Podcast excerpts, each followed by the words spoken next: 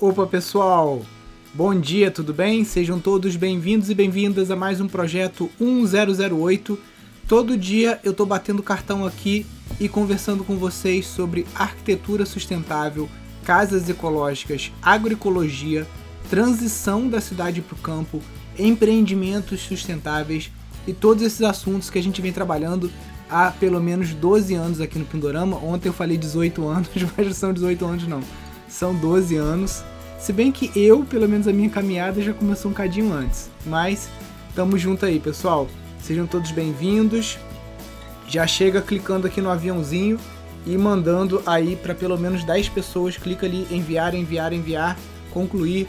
Bora lá, pessoal. Bora chamar bastante gente aí para nossa live de hoje. Deixa eu ligar aqui o nosso monitor de apoio todos os novos alunos e alunas do curso de Casas Ecológicas, sejam todos bem-vindos. Bom dia a todos. Pessoal que já conhece a dinâmica aqui, clica no balãozinho, deixa a sua pergunta e aí a gente vai desenvolvendo o nosso a nossa live. Bom dia aí para o pessoal de Juazeiro do Norte, Ceará, Pessoal, lembrando que amanhã, quinta-feira, às 18 horas, é o dia da nossa live semanal, sempre com alunos do nosso curso de gestão de empreendimentos sustentáveis. E amanhã a gente vai estar tá dando uma consultoria para uma família que está lá no processo de mudança para um sítio, né? E a gente vai estar tá conversando mais sobre esse assunto. Então não percam, toda quinta-feira, às 18 horas, a gente está por lá Talvez esse horário das 18 acabe passando para 8, como foi na semana das casas ecológicas, futuramente, porque com duas crianças em casa tá mais fácil fazer live depois que elas dormem. Show, galera. Bom dia, Richard. Bom dia, Mila. Bom dia, Edmund. Bom dia, galera do Rio aí. Pessoal, já clica no aviãozinho aqui, bora lá, chama mais gente. Enviar, enviar, enviar, concluir. Chama a galera. Lembrem de deixar a sua pergunta no balãozinho aqui embaixo para a gente ir conversando aqui sobre os nossos assuntos, tirando as dúvidas de vocês. Peraí. Foi. Foi. Bom dia, galera.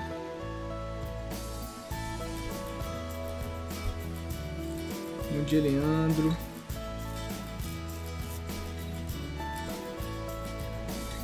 Bora lá, pessoal. Vamos fazer as perguntas. Deixa eu ir abrindo aqui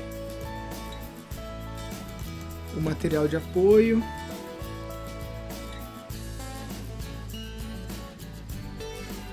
Quem aí já é aluno, manda um eu aí nos comentários. Deixa eu botar aqui, abrir a rede. Bom dia, bom dia. Bom dia, Bruno.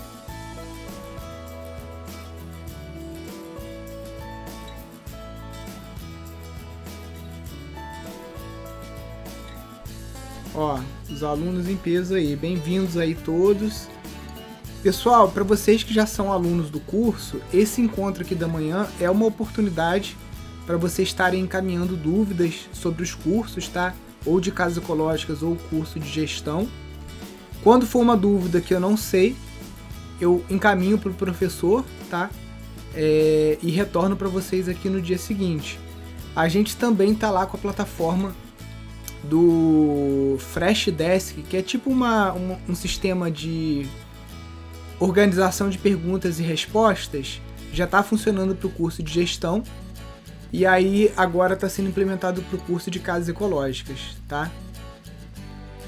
Taipa de pilão e cascagem tem dilatação no calor? Olha, dilatar, todo o material ele vai dar uma, uma trabalhada sim, tá? Mas não o suficiente para provocar rachadura. Pelo menos eu nunca vi a cascagem, né? Ela é unida, são duas assim, e aqui no, você faz uma união aqui com uma massa de cimento e areia. Nunca vi rachar no calor, tá? Até porque geralmente a cascagem vai ser coberta por um teto verde, ou mesmo que você bata uma laje em cima dela, não vai transferir tanto esse calor, tá?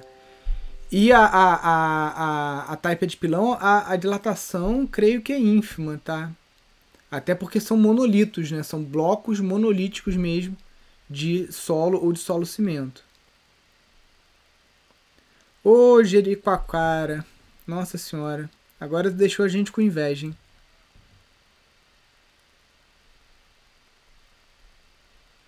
Ó, vamos lá, algumas perguntas já aqui. Show. Ale de Jericoacoara.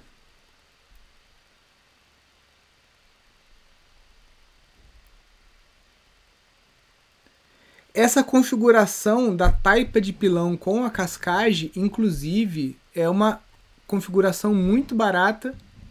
E quando você faz o teto verde em cima da cascagem, aquele a cascagem é assim, né? Esse meio aqui, você pode preencher como a gente fez aqui, com argila expandida. Todo mundo sabe o que é argila expandida? São umas bolinhas que a gente compra é, e é muito mais leve do que a brita, tá? Então você pode estar tá preenchendo o, o, o espaço ali com argila expandida, tá? Você vai reduzir o peso dessa laje, vai reduzir o custo também. Aqui é em torno de 40 reais um saco grande disso aqui. É, você pode estar tá preenchendo também esse espaço com o que você quiser, tá? Até isopor, garrafa PET, o que você quiser.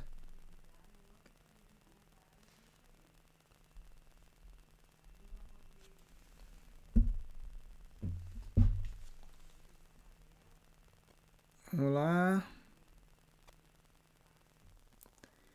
Então, moro no sertão da Paraíba, geralmente faz casa de taipa, mas a parede fica rachada, visualmente muito feio. Então, o que acontece é que o pessoal não faz a próxima etapa da casa de taipa, que é o reboco, né? Por quê? Porque o reboco geralmente vai exigir que você tenha areia. E a areia, ela precisa ou vir de uma de rio, né? Ou precisa vir é, de uma jazida onde você tem, né? Então é caro. Então o pessoal acaba usando só o barro para fazer a casa de taipa de mão. E aí falta o reboco. Se fizer o reboco de barro também, vai rachar. Então o que está faltando aí na verdade é areia. Você já viu fazer em piscina ou cisterna com a base de cascagem? Não, nunca vi. Eu já vi o ferro cimento, tá? Vou te mostrar aqui. Deixa eu pegar aqui, eu tenho um livro.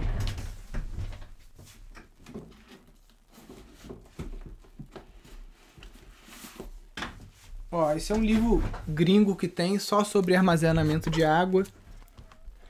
E aí o que a gente vê muito são as cisternas de ferro-cimento. A base da cisterna de ferro-cimento, ela geralmente é, é, Você vai fazer isso apoiado no chão, né? Então, basicamente, é um, é um radiezinho de concreto que você faz, né? Não, não teria necessidade de você fazer a cascagem. A cascagem é mais para é, situações onde você vai precisar elevar, né? É uma laje. Então, deixa eu ver. As fotos do livro são meio preto e branco. Deixa eu ver se eu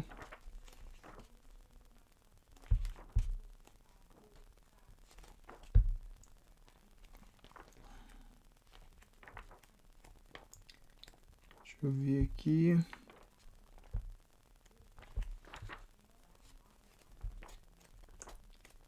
Queria pegar um detalhe que tem aqui da trama de ferro que faz.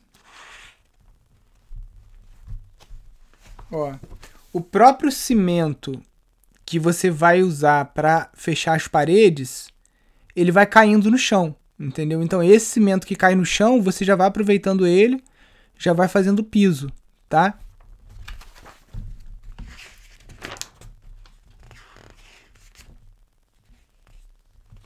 Ó. Esse sistema aqui é muito barato. Ah, tem uma, uma um, um desses encontros de quinta-feira que eu faço. Teve um que foi com a Leila. A Leila é uma arquiteta lá de Foz do Iguaçu. E ela fez uma cisterna dessa. Na época da greve dos caminhoneiros, ela pagou 40 reais o saco de cimento. Quem acompanha a obra sabe que geralmente saco de cimento é 23, 25. E mesmo assim ela conseguiu é, fazer um reservatório de 15 mil litros, se não me engano. Muito mais barato do que um reservatório de 5 mil. Deixa eu achar aqui o, o capítulo dela aqui, ó. Esse aqui é o nosso canal do, do, do Instituto no, no YouTube, ó. Muita coisa. Arquiteta recupera sítio de família. Não.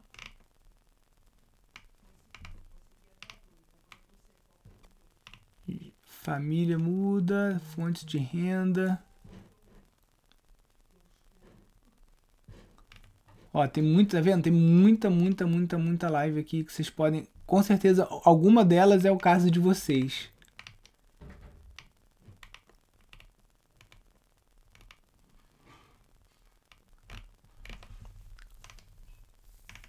Eco Hostel. Permacultura urbana.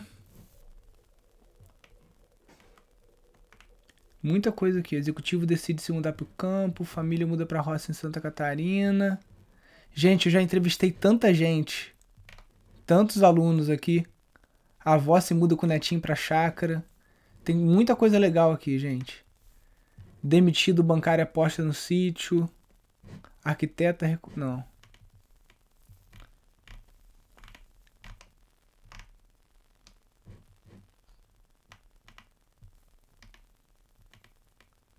Gente, é muita live, hein? Quem não assistiu ainda, Horta Urbana Comercial no Terreno dos Sogros, como é começar uma ecovila, herdeira. É, só porque eu tô falando aqui, não tô achando a, a, a Leila, mas tudo bem.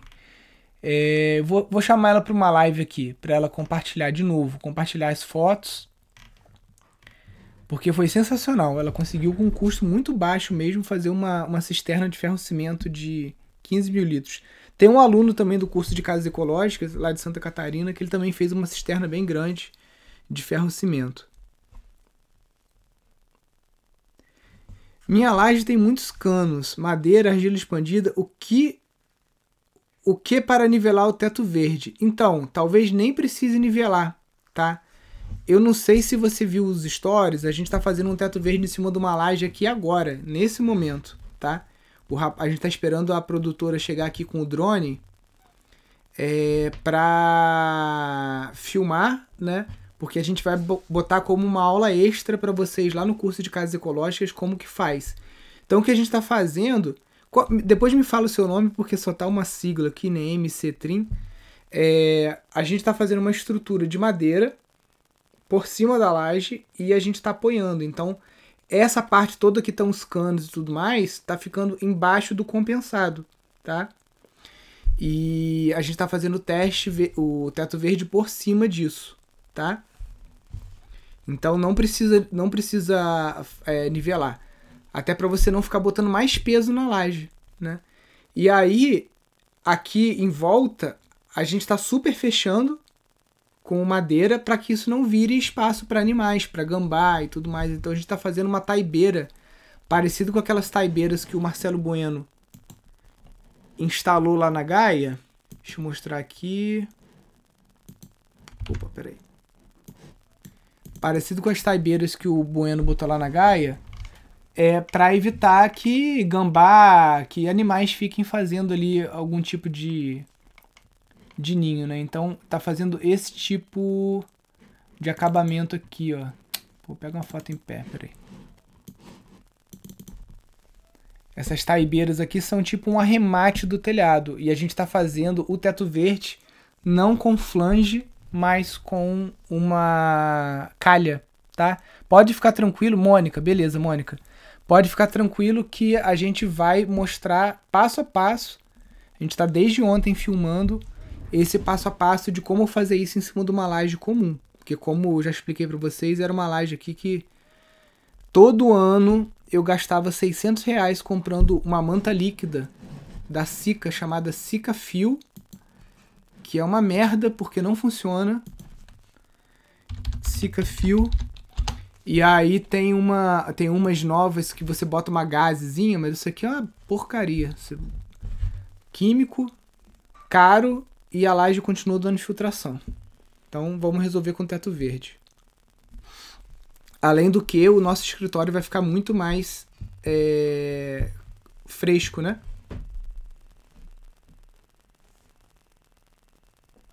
A argila expandida é somente nos vãos da cascagem? Isso. Então, o teto verde de mais baixo, baixo, baixo custo com a cascagem é você tem lá a, a cascagem, que é esse desenho aqui. Aí você vai preencher até esse nível aqui com a argila expandida. E aí, por cima, você pode simplesmente colocar a lona, tá? E a cascagem ela tem que ter uma pequena inclinação, né, nesse sentido, para você ter pelo menos 3% de queda, tá? Você pode por cima da cascagem e da argila expandida, se você quiser nivelar também com madeira ou com alguma coisa, você pode fazer, mas não é necessário. Pô, eu tinha comprado uma canetinha para ver se eu conseguia desenhar aqui no na tela e mostrando para vocês, ia ficar mais dicas de nossas lives. Mas eu não dei, não dei conta de desenhar com aquela canetinha não. A construção em tijolo do solo cimento, você me recomenda em é, sapata corrida ou em baldrame? Então, aqui a gente, a gente já fez várias obras com esse tijolo, tá? Até comercialmente, que a gente foi contratado na época que, que eu trabalhava com isso. E geralmente a gente faz um baldrame de concreto armado, tá? E para evitar a capilaridade, é, com Sica 1, né, que é um, um, aditivo impermeabilizante que a gente coloca na massa, tá? Ou você pode fazer de pedra, como a gente vou te mostrar uma foto aqui. Espera aí. Você pode fazer de pedra e aí você vai nivelar, porque a primeira fiada do tijolinho é que manda na casa inteira. Se essa primeira fiada ela tiver desnivelada, a sua parede vai ficar horrorosa, vai ficar cheia de onda nos tijolos. Então você pode fazer um baldrame assim e você vir com o, o nivelamento como a gente fez aqui. Só que, qual é o problema de você fazer isso aqui com o tijolinho? Né? O tijolinho de solo cimento, ele exige que você use vergalhão é, na vertical, porque a coluna do tijolinho, vou mostrar aqui uma foto, uma, um desenho, né? um croquis que está no nosso livro. Espera aí. Você vai precisar perfurar Aqui, ó. O tijolo de solo cimento, ele vai, você não vai ter que montar coluna com ele. Você não vai ter que montar coluna de caixaria de madeira para fazer aquela coluna, geralmente você faz com tábua de 30, compra aquela ferragem pronta, né, que é é 27 por 7 por 6, 27 por 7 por 17, se não me engano, né? E aí você faz a tábua de madeira então o tijolinho ele já vira forma. Só que esse vergalhão aqui, ele tá meio que fincado no teu radier ou no teu baldrame. Então como que a gente faz isso? Geralmente a gente usa uma, uma vamos supor que você está usando aqui uma vara de 5,16. A gente faz um furo no, no concreto com uma broca de 5,16, usa um produto chamado Cicadur, que é um componente para você conectar vergalhão em concreto armado, é como se fosse uma cola né? Então você enche o buraco com cicadura, enfia o vergalhão ali e aí você vai ter essas, ferragens para sua coluna. Se você fizer esse baldrame aqui, você só vai conseguir furar o tamanho da sua bolacha, né, de concreto que você fez aqui de cimento, né? Geralmente é areia e cimento, né? Nem concreto, que vai ter aí do 2 cm e meio, 3, né? Então, é, tem que ficar atento para isso. No caso do bambu creto, né, se você vai usar bambu como vergalhão, você já vai ter que na hora que estiver fazendo aqui o cimento, já colocar o bambu e já chumbar ele ali, entendeu? Esse bambu para você até poderia furar, né? Só que o bambu ele não tem essa bitola de 5,16, então você teria que meio que furar, preencher com cicadur também para ancorar ele na massa, tá?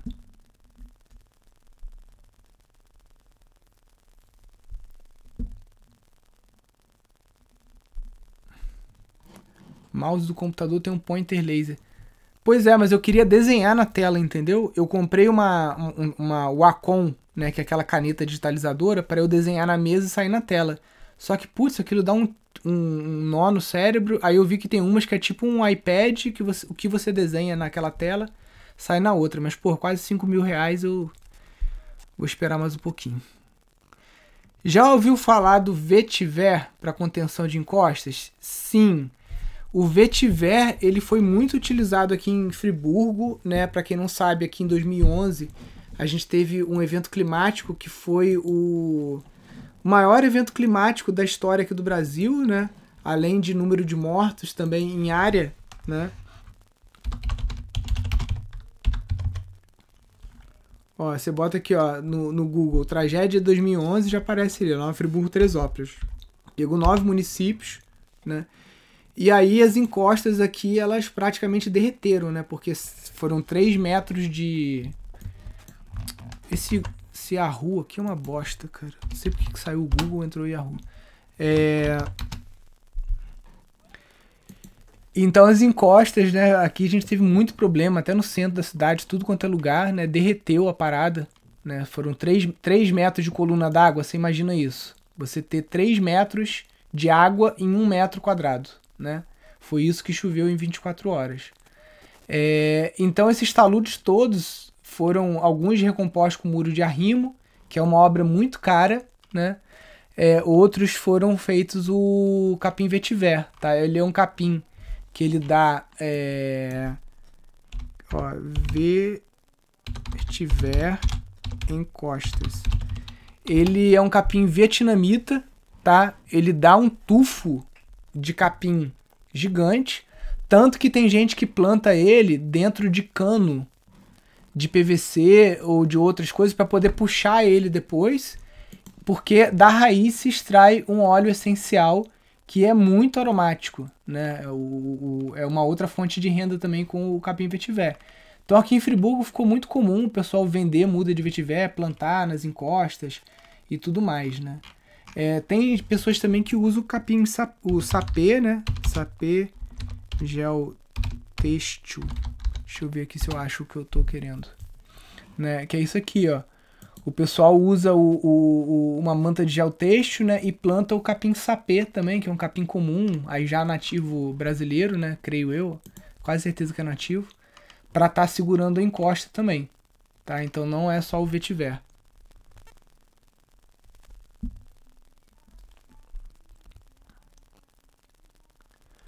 Quando sai as aulas do curso de bioconstrução? Eu, eu tô entendendo que você quer saber quando que sai do ar, né? As aulas te, saem do ar da semana gratuita dia 7 e entram lá na plataforma do curso pago. O curso pago já está com as aulas sendo publicadas desde outubro do ano passado. Se você entrar lá no curso agora, já tem aula para mais de metro lá, que você vai ficar pelo menos uma semana aí para botar em dia. Contenção do terreno com bambu que alastra. Então, falei ontem aqui também. Esse bambu mirim, ele, ele desaba junto com a encosta, ele não segura, tá? Deixa eu botar aqui, ó, bambu, mirim, encosta. Inclusive, eu tenho que pegar, recuperar, eu tenho um HD aqui com as fotos, eu tirei foto na, na, nessa chuva de 2011 de um barranco que desceu inteiro com o bambu mirim, tá? Deixa eu ver aqui, bambu, cana da Índia, peraí, bambu.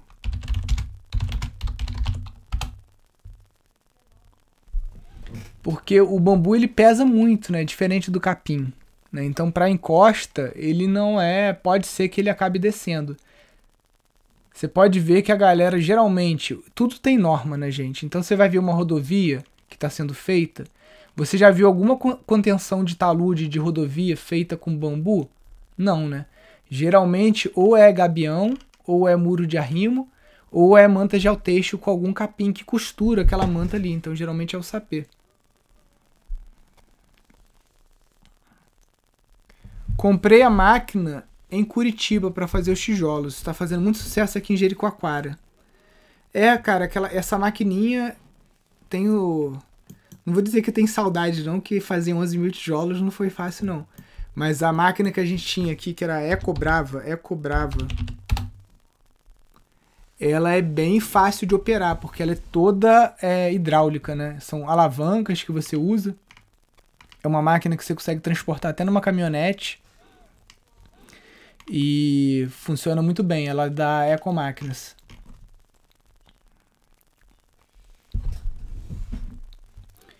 Diga mais sobre estrutura de eucalipto tratado. Quais espécies é utilizada?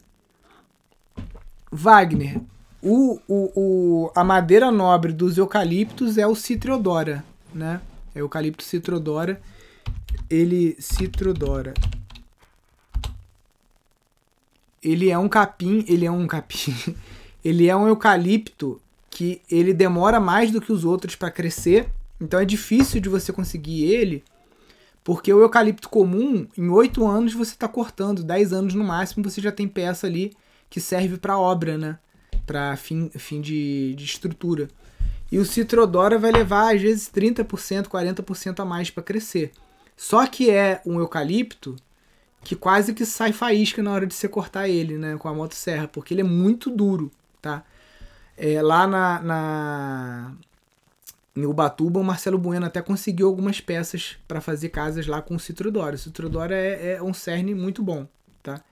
Depois dele é o Urograndes, que é o que o pessoal planta mais, e aí os outros são mais espécies para papel mesmo que o pessoal usa, né, para fins de celulose.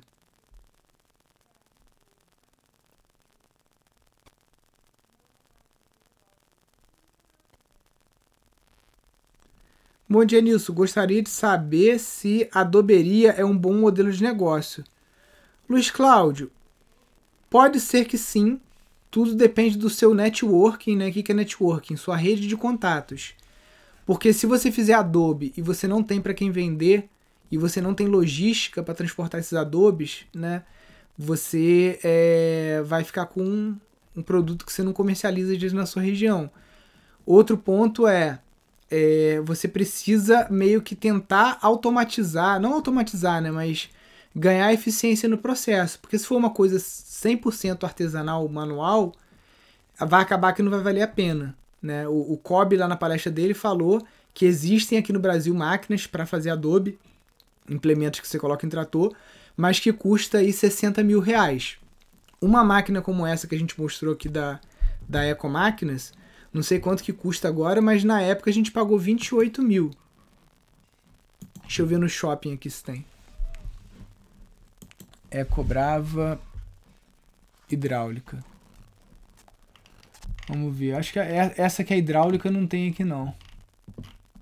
No shopping da Google. Vamos ver se tem no Mercado Livre.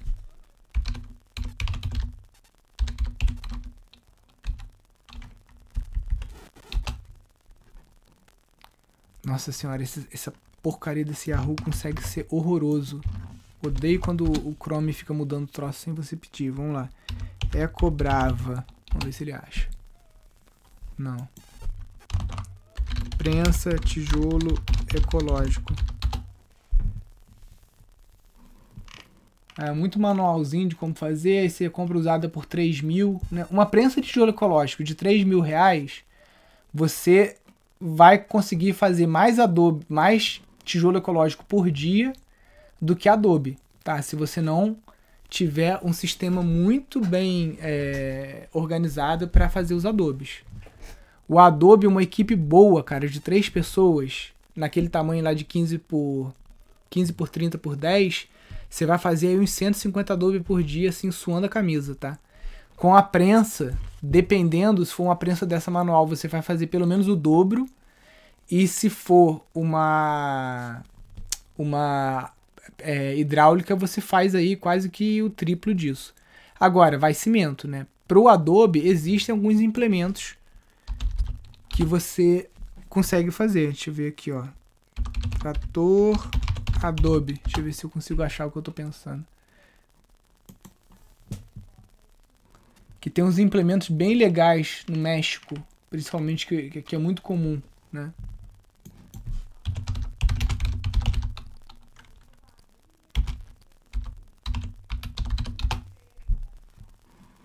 É, não vou, não sei se eu vou achar não, mas eu tenho umas fotos aqui de uns implementos, né, que você consegue com maquinário fazer, cara, porrada de Adobe por dia, né?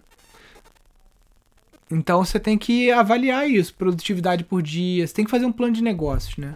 O problema do brasileiro é que o brasileiro é afobado. Então ele tem uma ideia e ele já sai executando. Ele não faz planejamento, não faz fluxo de caixa, não faz uma simulação pequena, quantos adobes que eu tenho que fazer, ou então faz simulações muito otimistas. Ah, eu vou conseguir fazer tantos adobos por dia, vender a dois reais cada um e vou vender tantos por mês e aí tô milionário, né? Esse é o problema.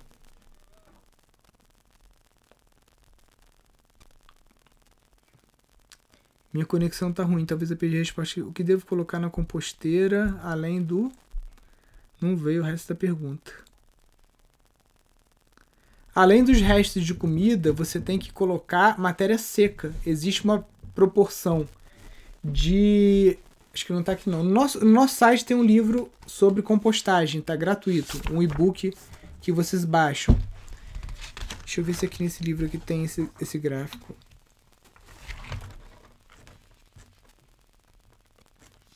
Não, não tem aqui não. Existe uma proporção de nitrogênio e carbono para que esse processo aconteça de uma forma melhor.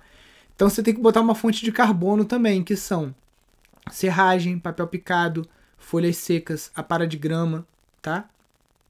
Pode botar minhoca também, como o Everton tá falando. Aí já vira um humus e fica muito mais rápido de produzir do que o composto. O composto demora mais. Lá.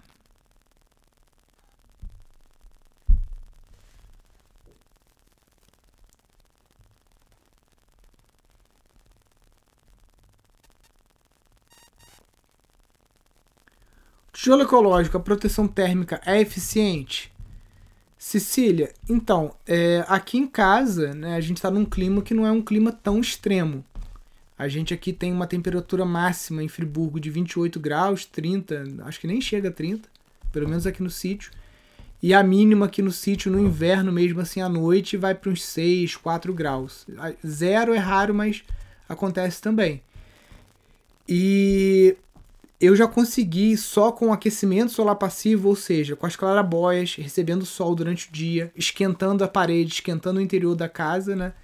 eu consegui 22 graus dentro de casa e 8 do lado de fora com o tijolinho, porque como o tijolinho ele tem dois furos e o ar também é um isolante térmico, você tem uma parede que você tem um bolsão de ar ali dentro daquelas daqueles é, cilindros, digamos assim, de ar, né?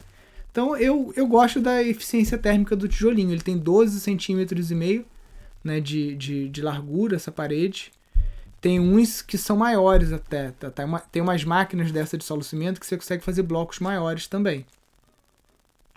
Ó, lá no Ceará, que é bastante quente, ó, a Alexandra tá falando que a eficiência térmica dele lá também é boa, né? E Ceará a gente tá falando de 40 graus aí pelo menos. Lá já é o contrário, lá já não tem frio, tem que isolar o calor, né?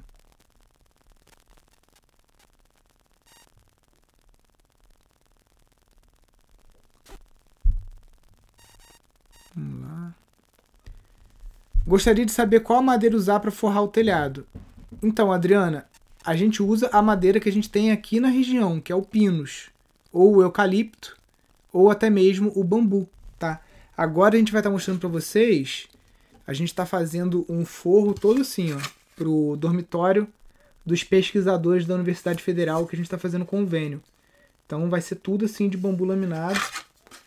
E dá para fazer umas placas assim também, ó, modulares, aí fica mais fácil de você é, instalar, né? Pode fazer assim. Na verdade, até esse forro, ele está sendo feito com lâminas de bambu colada no TNT, tá? TNT aquele tecido não tecido, né?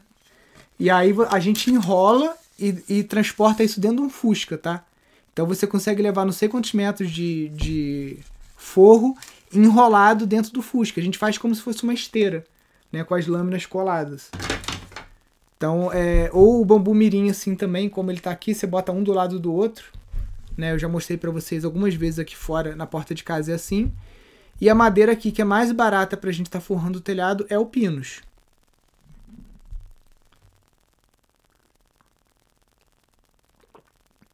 Saibro pode ser usado para taipa? Tem que fazer o teste. Acredito que sim, porque o saibro é, pelo menos o que eu conheço, é um material que tem mais areia, né? Essa para de grama na compostagem pode ser verde ou seca. O ideal é que já, já esteja seca, tá? Ela já tenha perdido água.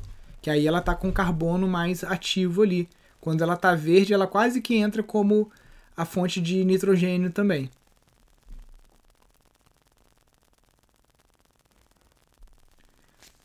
Quando está muito quente no período da tarde, é só dar uma guarda nas paredes que fica muito boa. Entendi. O, o tijolinho de solo cimento lá na, no Ceará. Gostaria de comprar Adobe. Tem contato? Eu tenho contato de quem vende ouro e joias. Adobe tá mais difícil do que ouro e joia. Você vai conseguir no Centro-Oeste. É, tem uma adoberia que o Sérgio Pamplona até trabalha bastante com ela. E aí em São Paulo, Milene, dá uma perguntada pro Marcelo Bueno se ele conhece alguém que tem adoberia em São Paulo. Eu vou procurar saber também, mas de pronto assim eu não conheço. Só ali em Brasília mesmo, no Distrito Federal.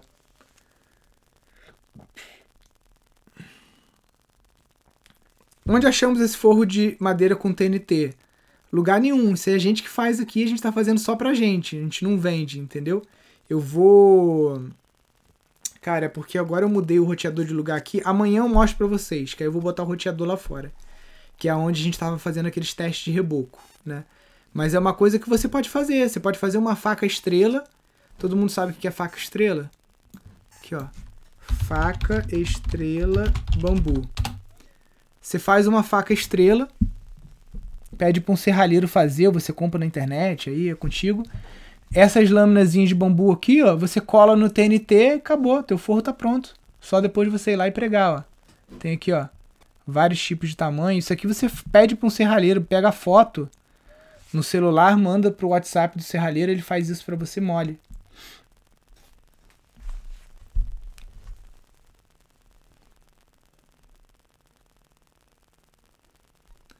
Pode usar polos de grama para fazer adobe? Então, Edna, como a gente falou, né?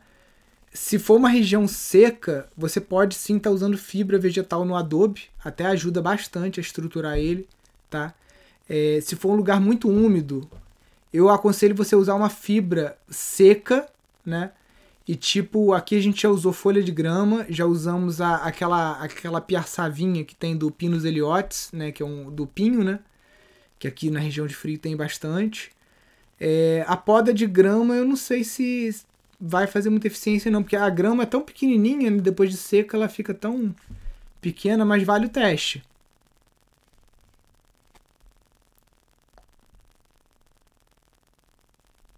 É possível utilizar pó de pedra na técnica de adobe, taipa ou mesmo tijolo ecológico? Alci, o pó de pedra é um material extremamente caro. Pelo menos aqui na região agora a gente comprou para botar na estrada, tá quase 800 reais o caminhão. Então eu não sei se tem alguma lógica a gente usar um material tão nobre, tão caro, para fazer o adobe, que como o Flávio mostrou lá, né, muitas vezes você consegue até de graça o barro. Então a gente nem nunca fe fez esse teste porque pra gente não tem uma lógica econômica de estar tá, de tá usando esse material. Que cola que usa para colar o bambu? A gente usou cola branca mesmo, tá? Cola ou cola de madeira ou cola branca, as duas servem.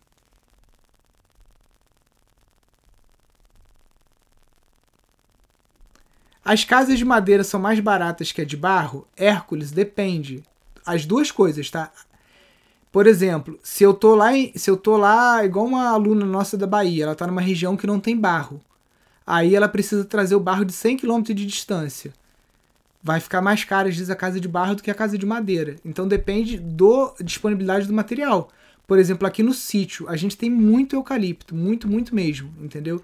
Então, para a gente fazer uma casa de eucalipto aqui, quase que sai de graça, entre aspas, né? Porque a muda de eucalipto custa um real. Aí você planta ela, esperou oito anos já está no ponto de corte, né? Igual o bambu também. Então, para a gente aqui, bambu, eucalipto, é quase que só a diária das pessoas que vão estar tá trabalhando ali para cortar e aparelhar aquela madeira. É um custo muito baixo. O barro. Aqui a gente tem muito barro na região. Até a prefeitura gosta quando a gente vai lá e dá uma penteada no barranco, porque tem uns barrancos muito em pé aqui. Então você pega uma máquina, dá uma penteada, uma chanfrada no barranco, é de graça, só a hora da, da máquina, né? Nada de graça, né? Tem a hora da máquina, tem um caminhão, etc. Mas isso depende muito, tá?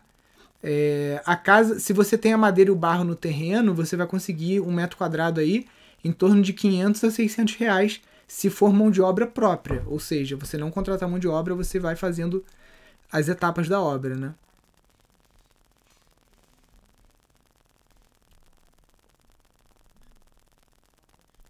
As casas de madeira têm um custo competitivo. É, foi essa que eu falei agora, show.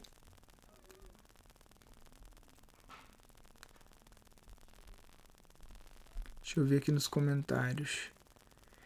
Bom dia, preciso fazer uma cisterna para armazenar água da chuva. Qual método construtivo você indica? Então, o hiperadobe é, não precisa usar o hiperadobe, tá? Porque o, o, como eu mostrei aqui agora há pouco, a cisterna de ferro cimento ela precisa de 2,5 centímetros de cimento, ou seja, mais ou menos uma polegada, você usa uma malha pop e tela de pinteiro, né? Tela de, não é tela de galinheiro, é aquela de pinteiro que ela é menor, tá?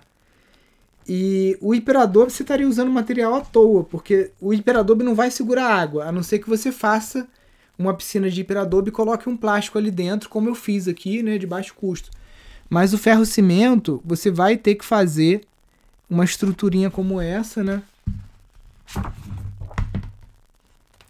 Se botar aí no Google, você vai encontrar. Aí vem vem fech... vem aqui fazendo o reboco, né, com uma massa de 2 para 1, 3 para 1 de cimento e areia, tá? E aí no final você vai ficar com algo essa aqui, essa aqui tá só a malha com a tela de pinteiro, ó. Ainda dá para ver as escoras. Isso é gigante, né, gente? Então, se você procurar na internet aí, você vai ver vários exemplos de é, cisterna de ferro cimento. Você pode cavar um buraco, jogar a terra para fora, é, fazer as, uma borda de hiperadobe e colocar um plástico ali de estufa, como eu fiz? Pode. Aqui, para minha surpresa, eu pensei que o plástico de estufa ia durar só um ano, porque eu cavei o buraco, botei o hiperadobe e botei o ladrão da caixa d'água ali. E a água nunca passou de nem um palmo, porque infiltra muito ali no terreno, é uma parte alta do terreno. Então ficava infiltrando, infiltrando, infiltrando, nunca acumulava água. Aí a gente desmanchou uma estufa aqui e colocou o plástico ali. Falou: ah, vamos botar aí, esse plástico daqui a pouco vai detonar todo, né? Mas pelo menos a gente consegue nessa época de seca agora ter um pouco de água. E esse provisório, né, que horroroso que eu mostrei lá para vocês no sábado, né, que, porque era uma coisa que a gente tinha feito, não, vamos fazer tudo de ferro cimento depois e tal. Só que, pô, o plástico já tá lá há seis anos segurando a água. Pra que, que eu vou gastar aí 7 mil reais para fazer aquilo de ferro cimento se com 300 reais de plástico já funcionou, né? Então, acabou que a gente tá usando com plástico mesmo.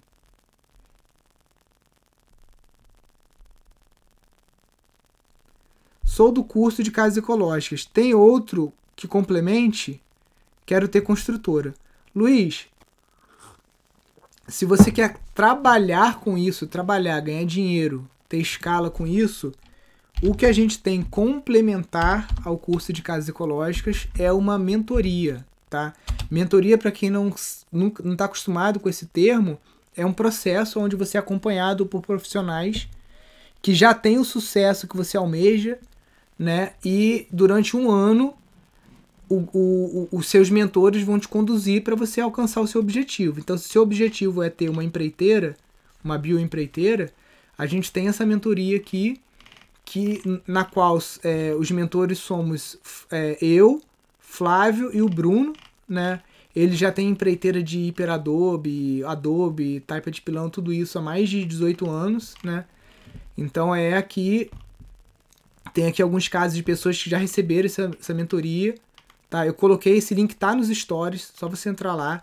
Você vai clicar aqui, não tem como você pagar direto, você vai clicar aqui e você vai abrir um formulário. Aí você preenche esse formulário aqui e a gente vai selecionar no máximo 20 pessoas para estar tá desenvolvendo aí empreiteiras, é, ou para quem é arquiteto e quer se desenvolver na carreira de arquiteto é, de casas ecológicas, ou também uma pessoa que tem uma obra grande, né? E queira o acompanhamento da equipe, né? Porque é obra grande. Porque, pô, o investimento que você vai ter que fazer aqui é 10 mil reais numa mentoria dessa, né? Ou 12 mil se você for pagar parcelado. Então, se você está querendo só fazer um chalezinho de 15 metros quadrados, não vale a pena você fazer essa mentoria. compra só o curso, o curso já vai ter tudo que você precisa. Agora, não, Nilson, eu quero fazer uma obra de 150 metros quadrados, bem desafiadora, quero fazer domo e tudo mais. Aí já aconselho você entrar para a mentoria, que você vai ter um acompanhamento da sua obra de forma remota, tá? Então esse, o, o Luiz, seria o produto complementar. Mais para frente, como eu falei, daqui a um ano mais ou menos, a gente quer fazer um curso só de construção com bambu, tá? Só pegando construção com bambu, que é um, um, um assunto muito complexo, talvez até mais complexo do que construção com terra. Então esse vai ser um outro curso que a gente vai fazer talvez daqui a um ano, dois anos.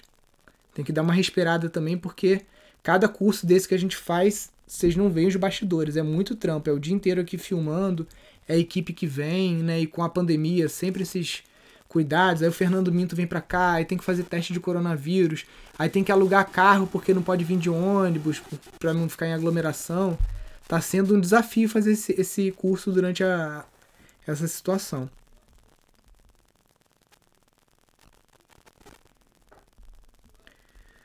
Vamos lá, perguntas.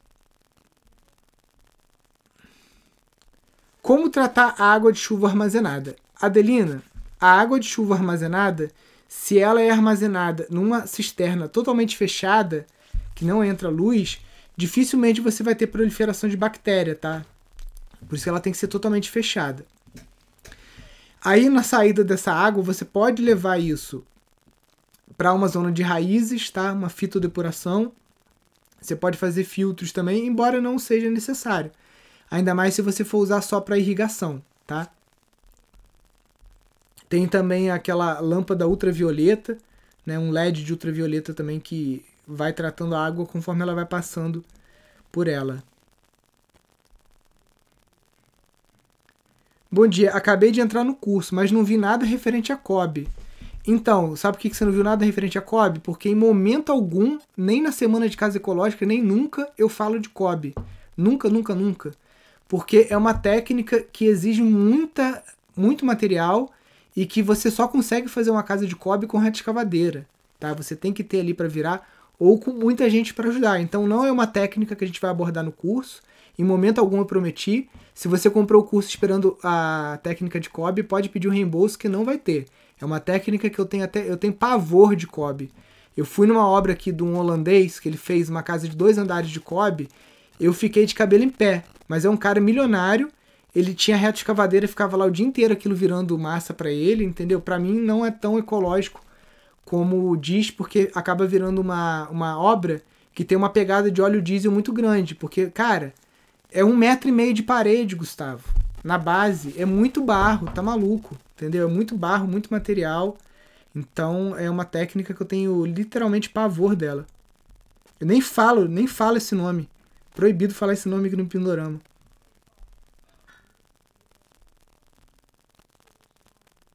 Nilson, no caso do tijolo de máquina, o assentamento dele vai barro com cimento? Então, o assentamento do tijolo ecológico, Nelson, você pode fazer de várias formas. Cola branca, tá? Uma própria massinha de areia, barro e cimento, tá? Ou argamassa quartzolite. Aqui a gente pega um vidro de detergente, esse detergente de cozinha, Limpol, e aí a gente corta o biquinho dele, pega uma, uma mangueira dessa de jardim, mas aquela mangueira mais fininha, que não é de 3 oitavos não, ela é mais fininha um pouquinho, e a gente corta ela assim chanfrado. É o que a gente chama de mamadeira ou bico de confeiteiro, né? E aí você bota a massa ali dentro e você vai apertando, vai fazendo dois filetinhos só assim de massa e você assenta o tijolo ali, tá? Essa mamadeira ela é super agiliza o, o, o trabalho. É tipo um bico de confeiteiro, né?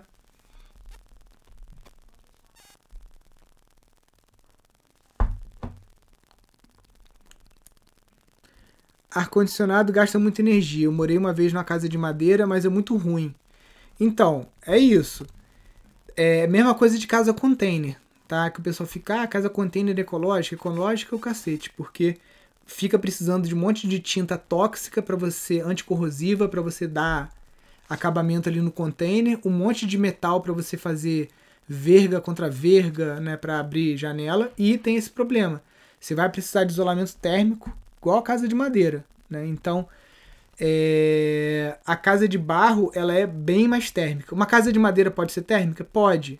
Como o Marcelo Bueno faz. Ele faz uma casa de madeira e fecha ela com pau a pique. Então você está aí com o melhor dos dois mundos, porque você tem uma casa de madeira, o custo e a execução da obra de madeira é mais rápida, só que você tem o fechamento disso, o isolamento térmico, com a, o barro, que é muito barato, que você cava no próprio terreno. Deixa eu mostrar umas fotos aqui, ó.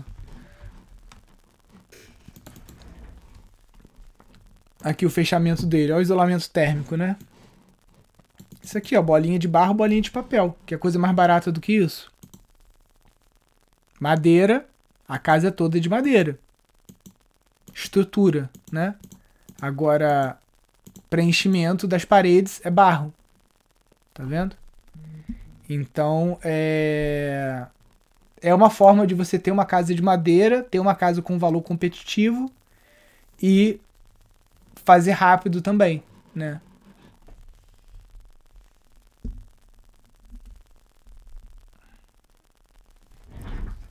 Ó, Alexandre, Alexandre tá dando a dica lá que ele acha que rende mais usando a cola branca do que fazer a mamadeira. Olá, sou nova por aqui. Vocês já fizeram uma construção num solo extremamente arenoso, tipo lençol maranhense? O que recomenda para esse terreno? Ana, tem duas formas de você estar tá construindo aí na, na areia. Uma é exatamente isso aqui que eu estou mostrando, que é o pilotis, tá? Em que você vai pegar um poste com 8 metros, 9 metros, e você vai colocar ele 3, 4, 5 metros para dentro da areia, tá? Então, acaba que você tem uma área de atrito muito grande para ele afundar. E, ou você vai fazer um radier, né? O radier, eu já mostrei aqui algumas vezes. É, imagina a seguinte situação: você tem uma bacia com água e aí você pega um prato e você tenta empurrar naquela bacia. E o prato não afunda, né? Porque ele tem uma área grande e você vai ter vários vetores ali, conforme você bota pressão ele não desce. O radier funciona dessa forma. Imagina você pegar e você fazer um prato de cimento gigante e você vai empurrar esse prato de cimento na areia, não tem como ele descer, porque ele tem uma superfície muito grande, tá? Essa técnica do radier foi desenvolvida até lá em Israel, né? Porque é um local com uma característica semelhante a essa que você está falando aí, né? Então, você pode pesquisar com um engenheiro aí na sua região, é, mostrando para ele o terreno com certeza eu acho que ele vai te sugerir aí ou o Radier, né? Ou você tá fazendo esse pilotis também fica muito barato.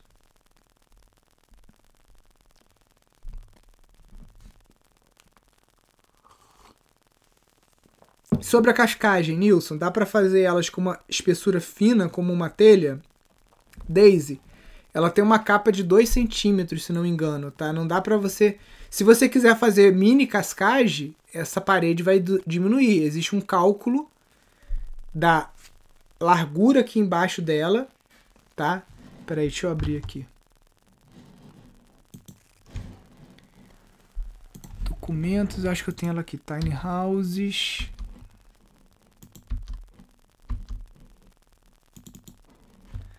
Cascais, tá aqui, ó. Peraí. Ó, isso aqui não é ao acaso, isso tudo aqui é calculado milimetricamente, tá? Então, essa base aqui, ela tem uma espessura e aqui em cima também. Isso aqui é uma cascagem para vencer um vão de 3 metros e meio, tá?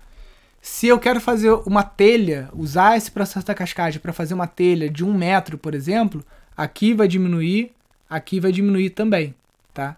Então, é, essa tabelinha até a gente vai colocar lá, a gente vai calcular e vai fazer essa. Vai inserir isso lá no curso também para vocês. Deixa eu ver o que, que tem na folha 2 da cascagem aqui que eu nem lembro. É, a folha 2 é o, o, o, o croquisinho da forma.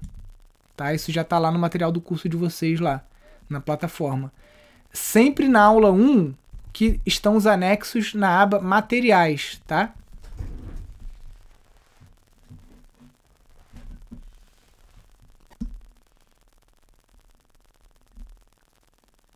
Radieda para fazer em terreno úmido que verte água? Não, Everton. Radier em terreno úmido vai te dar problema, tá? Aí você tem que usar ou pilotis, né? Os postes, ou fazer uma estrutura elevada mesmo de concreto armado. Aí você tem que dar uma avaliada. Ou drenar o terreno, né? Se não for área de proteção permanente. Aqui eu acabei é, drenando um pouco meu terreno, tinha muita água.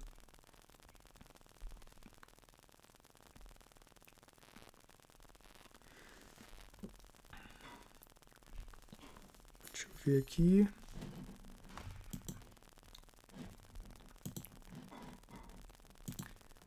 Pera aí, pessoal, tô só fechando as janelas aqui, senão eu fico perdido. Vamos lá.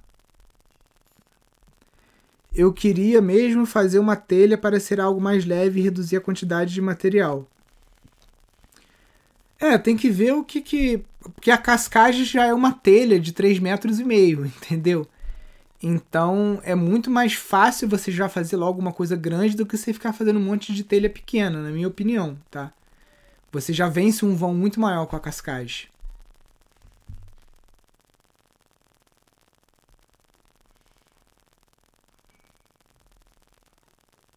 É, aqui a gente fez o dreno com bambu, tá?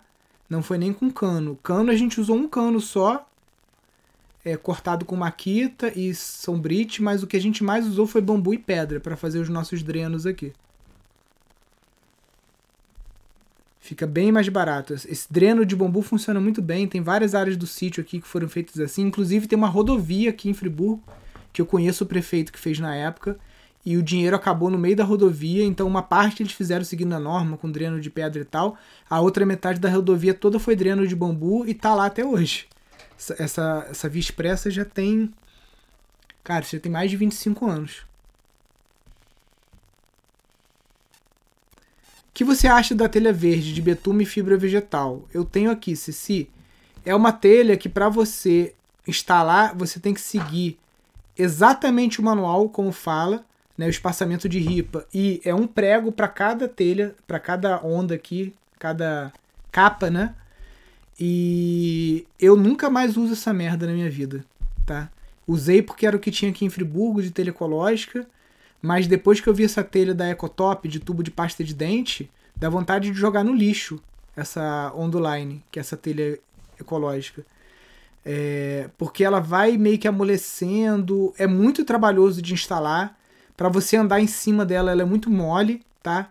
Dura, dura. Eu tenho, eu tenho obra aqui que tem 10 anos com essa telha e não tem goteira, tá?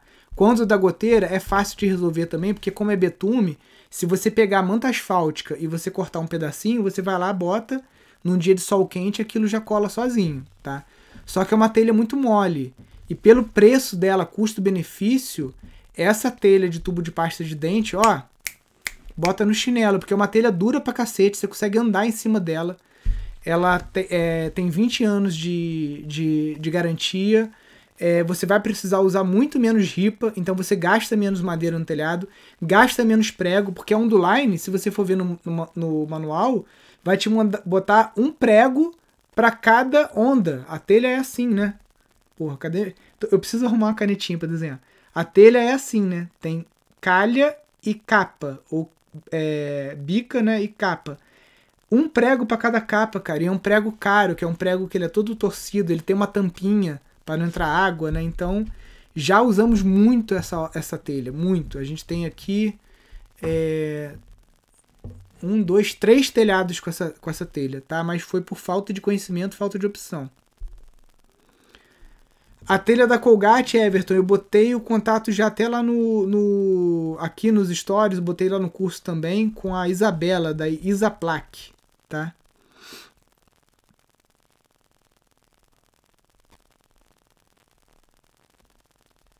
Pera aí. Então, a de tubo de pasta de dente você pode pintá-la de branquinho, ela fica bem legal. Essa de betume, ela é preta por baixo. É meio feio. Não pega tinta direito, não, não gostei muito não. Como melhorar o visual, né? Já que o assunto é esse. Então, só pintar de branco. Pega uma tinta base d'água, pinta para baixo, né? Sendo que aqui a gente forrou a parte de baixo, então não vê ela. Para cima, só quem vê o drone, ou o satélite, ou os passarinhos, né? Porque alto pra cacete, ninguém vai ver se é prateado, se não é. Mas, e o prateado ajuda a refletir calor. Mas se você quiser, você pode fazer um telhado verde de baixo custo em cima. Por cima da onda você é, aparafusa algumas ripas. E ali você estica o bidim e taca ali trapoeraba por cima.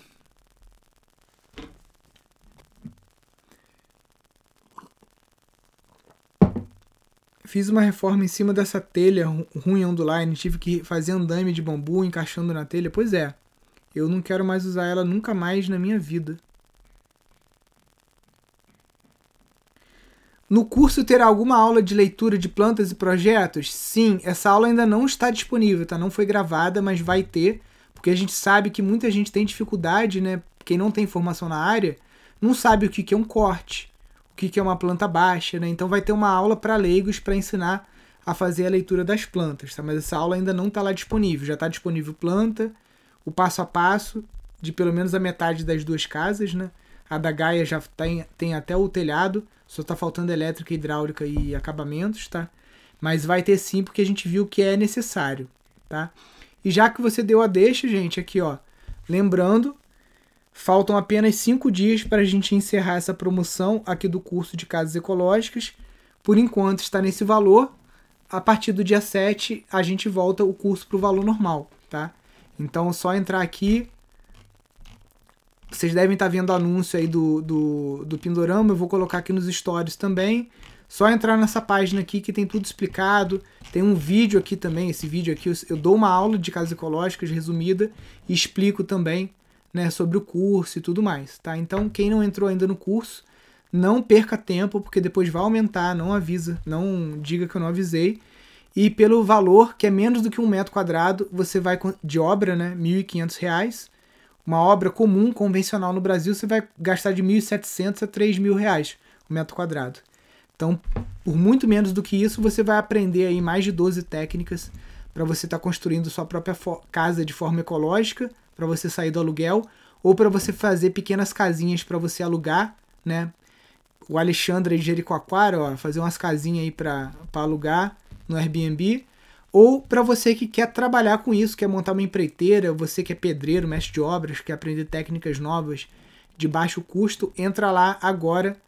Arquitetos, engenheiros, todo mundo que gosta de obra, sendo profissional ou não, é um bom investimento. Show, galera? Terminada a sessão Mersan, sessão Paga Nós. Muito obrigado aí por todos. Amanhã estamos aqui de volta às 10 e 08 e também às 18 horas com a nossa live semanal Encontro com Alunos do curso de Gestão de Empreendimentos Sustentáveis. Show, pessoal. Fiquem com Deus. Se você não teve sua dúvida respondida hoje, volta aqui amanhã às 10 e 08 que a gente responde. Fique com Deus. Um grande abraço. Valeu. Até mais. Tchau, tchau.